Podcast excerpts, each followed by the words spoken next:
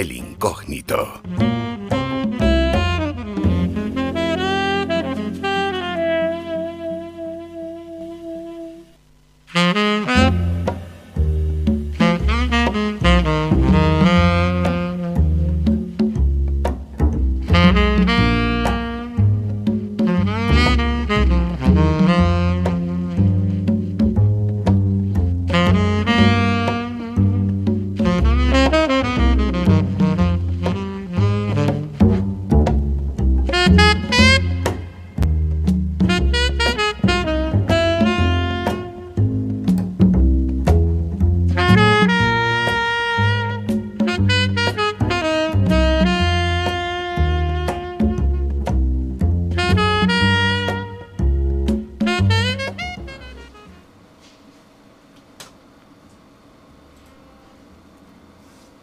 A ir ya, ¿no? Tenemos disponible, por tanto, vamos con una de las grandes protagonistas del día y también de la semana, con Patricia Cantero, a quien vamos a saludar ya en breve, en cuanto ella esté disponible y me den paso, pues saludamos a la propia Patricia y a felicitarla por sus éxitos y por supuesto a ver cómo encara ¿no? la participación en los próximos Juegos Olímpicos de Tokio, Tokio 2021 una cita que se debía haber celebrado en el año 2020, pero que al final se suspendió. Pero lo importante es que se puede celebrar y se puede disputar. Y allí irán los mejores deportistas que tenemos en nuestro país, pues para intentar conseguir el, sueño de todos, ¿no? Alguna medalla, aunque ya de por sí el poder participar en los Juegos pues es un triunfo, ¿no? ¿Quién, quién, ¿A quién no le hubiese gustado poder participar en la máxima competición?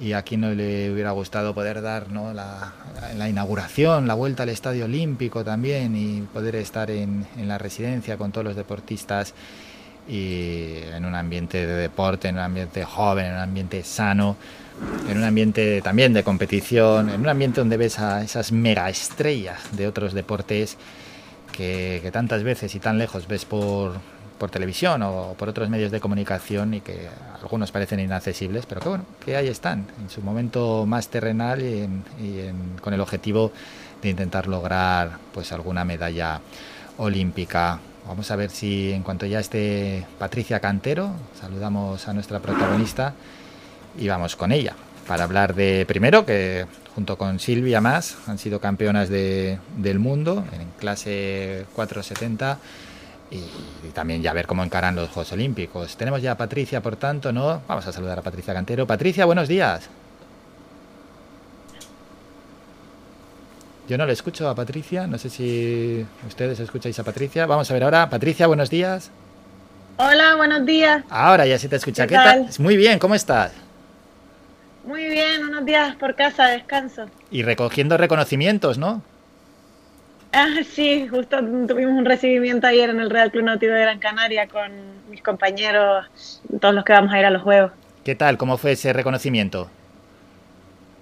Eh, pues muy bien, la verdad. Eh, da gusto ¿no? sentirse apoyado de esa manera, tanto por el club como por todas las instituciones que vinieron ahí a recibirnos. Eh, siempre, bueno, ya lo dije ayer, me siento muy arropada siempre que vengo a casa y sentir el apoyo de todos ellos. Sí, que a veces pasa que uno no es profeta en su tierra, que a veces se le reconoce más fuera que dentro, pero bien está, ¿verdad? Que reconozcan a los campeones y el buen hacer del Real Club Náutico Gran Canaria. Sí, somos el club que, más clasificados tiene en la historia, creo, para, para los Juegos Olímpicos, así que es un honor poder formar parte de ese palmarés e intentar luchar por sumar una medalla más ya tenemos unas cuantas. Ya, es verdad, es verdad. Ojalá, ojalá se pueda conseguir. Pero antes de nada, el reconocimiento para el que no lo sepa viene porque habéis logrado el campeonato del mundo. Así que, bueno, cuéntanos, porque eso estuvo muy apretado, ¿cómo lo vivisteis? Sí, hace dos meses ya. Hmm. Eh, bueno, fue la primera competición internacional importante que teníamos después del confinamiento y bueno, estuvimos un año y medio entero sin competir eh, internacionalmente. Mm, y, bueno, claro, después de que se estuvieran retrasados los juegos un año y de haber estado tanto tiempo parado, volver a sentir la competición y, la adrenalina y todo y poder medirnos a ver si todo el trabajo que, extra que habíamos hecho este año había servido o no, pues la verdad que, que haber ganado el mundial ese pues es, un plus de motivación y aparte es verdad que fue muy, muy eh, tight. hasta el último momento, bueno, hubo un momento que pensamos que lo habíamos perdido. Es verdad que habíamos liderado el campeonato casi toda la semana, pero al último día, la Medal Race, que es una regata solo con los 10 mejores clasificados, llegamos bastante justos de puntos con la segunda y eh, era un día muy complicado, eh, de cambios de viento, de presión, eh, fue complicado empezar la regata, incluso se anuló una a medio, a medio tramo. Y bueno, hubo un momento que nuestra contrincante, la holandesa que iba segunda, entró y hasta ella misma pensó que había ganado el campeonato, se puso a celebrarlo, pero claro, no había terminado, pasaron un par de cosas más, estábamos donde teníamos que estar y al final conseguimos ganar nosotras por los pelos. Y bueno, un orgullo la verdad, y más habiendo ganado así, que, que, pensamos que lo habíamos perdido, después de repente no, o sea, fue muchas emociones en muy poco tiempo, pero bueno, eh, muy contenta de haberlo conseguido al final, porque aparte de los Juegos Olímpicos, un campeonato del mundo es lo segundo a lo más que se puede aspirar en mi deporte y, bueno. Sí, sí, en tu deporte o, en cualquier otro deporte, ser campeón del mundo, las holandesas ahí apretando, que completó el podio Italia. Bueno, bueno, bueno, también menudo palo para, para el equipo holandés estar celebrándolo. Es que a dónde iban. No se puede celebrar hasta que no ha terminado. Eso se sabe, lo sabemos todos. Yo no sé qué les pasó, pero hasta que no acaba, no acaba. Y ahora ya me lo creo más que nunca. Y también lo de nunca te rindas hasta el final, porque todo puede pasar. Eh, ya me lo se queda grabado dentro de mí para toda la vida. Es verdad, y ese oro que llega en un momento ideal después de la pandemia, previamente ya habíais conseguido una plata eh, en un mundial que, por cierto, os dio el pase a los Juegos Olímpicos. Sí, en 2018 el Campeonato del Mundo de Clases Olímpicas era el, primer campeonato clasificatorio de países para los Juegos. Se daban las 10 primeras plazas y conseguimos el subcampeonato. Fue nuestro primer gran logro como equipo también, porque al final no ganamos, pero bueno, eh, lo celebramos casi más que las ganadoras, recuerdo, porque además veníamos de, al último día, la Medal Race, eh, esta famosa de los 10 mejores clasificados, entramos en cuarta posición, entonces como que teníamos todo que ganar, pero nada que perder, y cuando ganamos esa Medal Race, quedamos segunda, eh, lo celebramos con nuestros compañeros, los chicos, que encima habían quedado terceros en la suya también, eh, fue una celebración que incluso gente vino, pero ¿qué pasó? Han ganado y nosotros, no, no, segundas, pero estamos súper contentas. Y todo ello viene además después de un parón que tuviste ya en el plano deportivo, donde parecía que incluso te ibas a retirar, pero bueno, una llamada te hizo recapacitar, ¿eh? Sí, bueno, yo hice campaña olímpica para Río de 2016 también con otra compañera y no nos conseguimos clasificar. Y entonces, pues estuve como ocho meses que había dejado el mundo del deporte, había vuelto a casa, eh, me había puesto a estudiar, trabajar, y entonces Silvia más, mi actual compañera, me, me llamó y me sacó del retiro, por así decirlo. Bendita llamada, ¿eh? porque desde entonces, bueno, ahí están los éxitos. Sí, que desde el principio nos compenetramos súper bien y eh, empezamos a tener resultados bastante rápido. Ella es joven, es más joven que yo, tiene 24 añitos solo y mm, la verdad que yo, bueno, la conocía, la había, había coincidido con ella en alguna regata cuando ella estaba empezando y ya se veía el talento que tenía y el gran potencial y, y nos juntamos y la verdad que todo ha sido siempre eh, para arriba, mucho, mucho trabajo, mucho esfuerzo, eso sí, pero, pero la verdad que estoy muy contenta de nadar con ella, de la relación que tenemos, que nos llevamos súper bien, que a veces es un poco difícil, pasamos tanto tiempo juntas porque, bueno, al final más que un matrimonio, ¿no? Estamos juntas 24/7, mm, casi 300 días al año. Sí, sí, pero, sí, mm, pero la verdad que tengo suerte. Bueno, pues esa, al final, cuando hay buena compenetración y hay un buen ambiente en una pareja, esto luego se nota en los éxitos deportivos. La gran cita, los Juegos Olímpicos, antes de profundizar en ello, ¿cómo es el día a día de cara a preparar estos Juegos ya en lo poco que nos queda? Pues quedan dos meses o dos meses y pico. ¿Cómo, cómo es el día a día? ¿Cómo lo estáis llevando?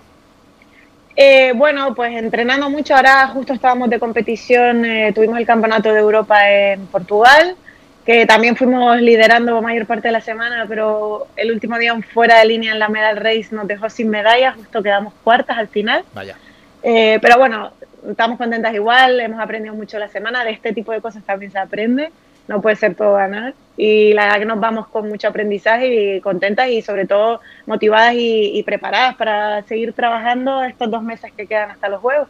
Y entonces vamos a ir a, tenemos ya todo el material en Santander, que va a ser nuestra base de entrenamiento con muchos otros miembros del equipo olímpico español. En muchas clases estamos entrenando allí y nos hemos traído a, a extranjeros a entrenar con nosotros, o sea que va a ser un training camp de bastante nivel. Y, mm, y, nada, pues eso, navegar mucho, mucho físico, mucho análisis y, esperar a que nos dejen entrar en Japón. Sí, sí, sí, vamos a, a, desear que sí. Santander, por cierto, una ciudad que tiene mucha relación con la vela, ¿no? Allí no te pilló el confinamiento en la capital cántabra. Sí, justo estaba allí cuando, cuando empezó en marzo el confinamiento del 2020. Eh, estuvimos ahí un mes y después ya nos tuvimos que ir cada uno para su casa. Eh, pero bueno, la verdad que, bastante bien. Al principio del confinamiento estuvimos ahí todo el equipo encerrados en el CER, obviamente no podíamos salir para nada, ni siquiera salíamos al supermercado ni nada, sino que nos traían la comida y todo de fuera. Y pudimos, bueno, pues al menos podíamos entrenar un poquito mejor y en, en el gimnasio, por supuesto, al agua no, no se podía salir. Mm. Eh, y teníamos muchas reuniones con los entrenadores y tal, pero bueno, llegó un punto que ya que esto se extendía ya tuvimos que irnos cada uno para su casa y, seguir, bueno, lo que pudimos eh, seguir haciendo desde casa, entrenar un poquito y las mismas reuniones y todo por Zoom. O sea, tampoco es que nos fuéramos de, de vacaciones sin hacer nada. La verdad que trabajamos bastante durante el confinamiento también en otras áreas igual que cuando entrenamos tanto en el agua, pues igual no podemos dedicarle tanto tiempo como es a lo mejor eh, estudiar las reglas o la meteorología o este tipo de cosas que pudimos hacer mucho más esos tres meses. Bueno, pues ahora Santander, donde en Santander que me no recuerdo hace hace unos años Allí se celebró un campeonato importante, ¿no? 2017 me parece que es más o menos. En 2014 fue el campeonato del mundo de clases olímpicas para Río. Sí. 2014, ¿cómo pasa el tiempo? Hace tiempo ya, sí. sí, sí, Yo participé en ese mundial, fue, de hecho, creo que fue mi primer mundial, eh, la clase 470. Yo empecé a navegar en 470 en 2013, pero ese año no asistí al mundial y 2014 fue mi primer mundial y fue espectacular la ceremonia de apertura, no te voy a decir que como la de los Juegos, pero realmente como nada parecido en ningún otro campeonato del mundo a lo que haya asistido en toda mi carrera. Qué bueno. Una pasada. Qué bueno, qué bueno que lo organizaran así de bien. Y ahora ya el gran momento. Los Juegos Olímpicos. Es que esto es, es son palabras mayores, ¿eh? Juegos Olímpicos, quien no quisiera ir a unos Juegos Olímpicos a estar allí en la ceremonia de apertura, estar eh, en la Villa Olímpica o donde os destinen también, pero en cualquier caso con tantos y tantos deportistas en un ambiente que eso tiene que ser brutal, Patricia. Ya, bueno, toda nuestra vida, te imaginarás, soñamos, estamos luchando por llegar ahí, soñando con el día que lleguemos. Es verdad que este año pues serán un poco diferentes, ¿no? Debido al COVID y todo, probablemente no sea lo mismo. De hecho, ya, aparte de que no vamos a poder ir hasta bastante tarde, que nosotros en Vela siempre tenemos que ir muy pronto a los sitios porque al final hay que conocer el lugar, el, relieve, el viento, las corrientes, eh, tenemos, necesitamos bastante tiempo de adaptación. Eh, pero esta vez pues iremos lo mínimo necesario que nos dejen y nosotros también estamos compitiendo a una hora al sur de Tokio, en una ciudad que se llama Enoshima. Y hay una villa para navegantes solo, así que estaremos ahí, no estaremos con todo el mundo en la villa grande, pero igualmente, bueno, espero que, aunque sea a menor escala, podamos asistir a la ceremonia de apertura y estoy segura que va a ser inolvidable igualmente, aunque sea, sea en la situación que estamos. Y bueno, van a tomar muchísimas medidas de seguridad, eso ya nos lo han dicho, vamos a tener que hacernos un montón de test antes de ir, test al llegar, test cada día, no vamos a poder usar transporte público ni relacionarnos con los locales, vamos a estar como en un confinamiento, pero del hotel a entrenar, entrenar al hotel y a competir, ¿sabes? Sí, sí, pero bueno. está claro que no va a ser igual que en otras ediciones, pero bueno, no dejan de ser unos Juegos Olímpicos y no es por meterte presión, pero la vela siempre ha estado ahí y como consigáis medalla y si es de oro, abrís los telediarios, ¿eh? Bueno, la verdad que te tengo que decir, yo no sé si conseguiremos medallas o no, eso hmm. ya se verá, ¿no? Obviamente todos vamos con mucha ilusión y muchas ganas y mucho trabajo, pero bueno, no se sabe. Lo único que sí que te puedo decir es que este año el equipo español de vela eh, va pisando muy fuerte. Los últimos campeonatos del mundo, bueno, justamente ayer nuestro compañero de la clase FIN, Joan Cardona, acaba de quedar subcampeón del mundo y acaba de conseguir la plaza para Tokio, que era la, última clase que no tenía plaza. Así que estamos de celebración en el equipo y no solo él, sino muchísimas otras clases que han quedado campeones y subcampeones del mundo estos últimos años. Y estoy segura que es uno de los mejores equipos olímpicos que tenemos en mucho tiempo, así que que se preparen porque seguro que alguna alegría traemos de vuelta. Ojalá, ojalá. Vamos a estar muy, muy, muy atentos, cruzando los dedos y, y apoyando desde aquí y, em, y, empujando, y empujando de todo lo que haga falta. Sí que es cierto que en los Juegos Olímpicos van los elegidos, ¿no? Al final van representantes de cada país, no es como en un campeonato que pueden participar más de varios países. No sé si esto incluso, hombre, sois los mejores, está claro, pero si lo puede hacer un poco más sencillo. Bueno, siempre lo hemos dicho, ¿no? Que al final es más difícil ganar un campeonato hmm. del mundo porque puedes tener eh, de un mismo país puedes tener pues a tres o cuatro personas eh, equipos muy muy buenos y en cambio los juegos solo tienes a uno, a el mejor. Eh, pero eh, el aspecto que más afecta a los juegos, yo creo, es lo que se dice. Yo nunca he estado en unos juegos, pero dicen que es el tema, el aspecto psicológico. Que al final llegas ahí con toda la presión mediática, toda la, es como lo máximo que se puede aspirar. Entonces hay mucha presión psicológica detrás, que igual a nivel de competidores en el agua eh, hay menos. En, en, nuestro caso, en Tokio competiremos solo 21. Eh, y a lo mejor en un campeonato del mundo te puedes encontrar 40 o 45 barcos en, mi clase al menos. Eh, entonces, a nivel de competidores es más difícil ganar un campeonato del mundo, pero está el nivel psicológico que es muy importante en todos los deportes, como ya sabéis, lo trabajamos mucho a intentar gestionar la presión y, y estar centrados en lo que hay que estar pero no sé, ya cuando tenga la experiencia de unos juegos ya puedo volver y decirte que me parecía más difícil si un campeonato del mundo o unos juegos. la verdad es que como lo has descrito, el deporte como es, puede ser maravilloso, pero puede ser muy cruel. ¿eh? En una cita en la que se espera cuatro años, en una cita que tampoco nadie tiene claro si va a volver a disputar unos Juegos Olímpicos, es que a nada que falle, es que es la gloria o, un palo durísimo. Así es, tienes razón, pero yo creo que ya solo llegar ahí y, haberlo conseguido ya tiene que ser una gran recompensa. Y al final todo el camino, yo creo que siempre lo digo que hay que disfrutar del camino, ya si te clasificas o no te clasificas, si ganas o no ganas, pues ya es como extra, ¿no? Es secundario. Tienes que intentar disfrutar el camino cada día con tus equipos, con tus compañeros y, y después todo, si trabajas bien y te esfuerzas y das tu máximo, ya después los resultados vienen solos. Y si no, pues obviamente no te voy a engañar, pues si va mal, pues voy a estar destrozada, pero bueno. Hmm. Pero bueno, esa igualmente... Esa es la mentalidad, esa es la mentalidad con la que hay que ir, sobre todo para, para no bloquearse, para disfrutar y para que, que salgan ahí unos buenos resultados. Y una vez pasen los Juegos Olímpicos, claro, luego cambia, porque ya no pueden ser, o sea, la pareja tiene que ser mixta, ¿no? En principio sí, ahora, eh, bueno, hay una pequeña posibilidad de que hmm. se quede igual, nos han dicho, porque había una clase offshore que era mixta y que ahora han decidido que no cumple los requisitos para asistir a los juegos.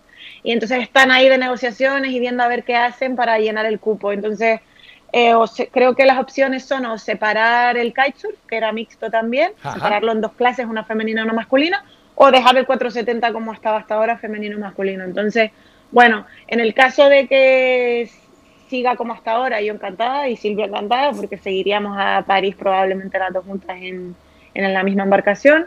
Y si no, pues sí que ya me tendría que plantear siquiera si seguir otra campaña, porque al final tendría que cambiar de patrón a un chico o cambiar de embarcación con Silvia y ya bueno, tendría que pensarlo bien, plantearme. También depende mucho de los resultados que tengamos en los juegos y de cómo vaya todo. Así que ahora mismo me centro en lo que me queda, que es trabajar de allí a dos meses.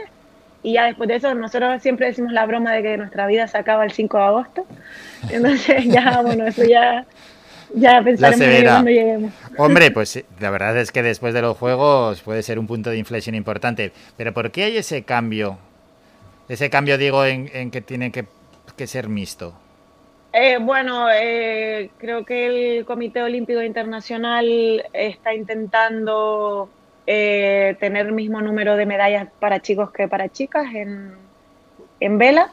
que hasta ahora había, bueno, creo que había más de chicos porque hay una clase individual eh, de chicos más que, que de chicas, entonces, bueno, por el tema de la igualdad y tal, pues decidieron que querían hacer unas cuantas clases mixtas y tal, y bueno, no sé, yo la verdad que no opino mucho al respecto. No, yo me parece que sí, hasta ahora había la clase NACRA que era mixta, me parecía súper interesante, pero ya de tener una clase mixta a intentar tener tres o cuatro, pues me parece, todos los deportes al final está la parte femenina, la parte masculina y eso es lo bonito, ¿no? Cada uno compite por su lado e intentar mezclar todo de repente a mí no me parece muy buena idea, pero bueno. No, parece más una ocurrencia que, otra cosa. pero bueno ya veremos a ver cómo resulta. Ahora nada, los Juegos Olímpicos, Patricia, y que vaya todo genial. Vamos a estar muy, muy, muy atentos, deseándote la máxima de las suertes.